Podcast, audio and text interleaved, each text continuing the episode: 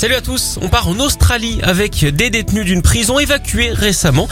Alors pas à cause d'une inondation ou d'un incendie, mais d'une invasion de souris.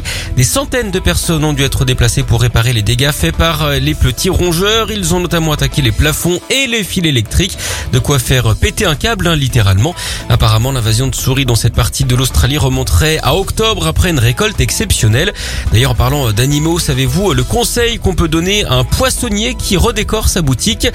De faire du ton sur ton. Allez, on file aux Pays-Bas. Là-bas, on le sait, la bière est une tradition, même s'il faut bien sûr la consommer avec modération.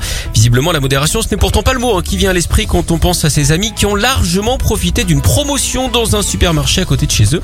Ils se sont cotisés et ils sont allés récupérer 7 palettes de bière. Ça fait plus de 11 000 bouteilles. Du coup, évidemment, ils sont venus en tracteur pour tout charger sur une énorme remorque. Ils pensent pouvoir tenir un mois hein, avec ça. Ils méritent le prix Nobel de l'apéro.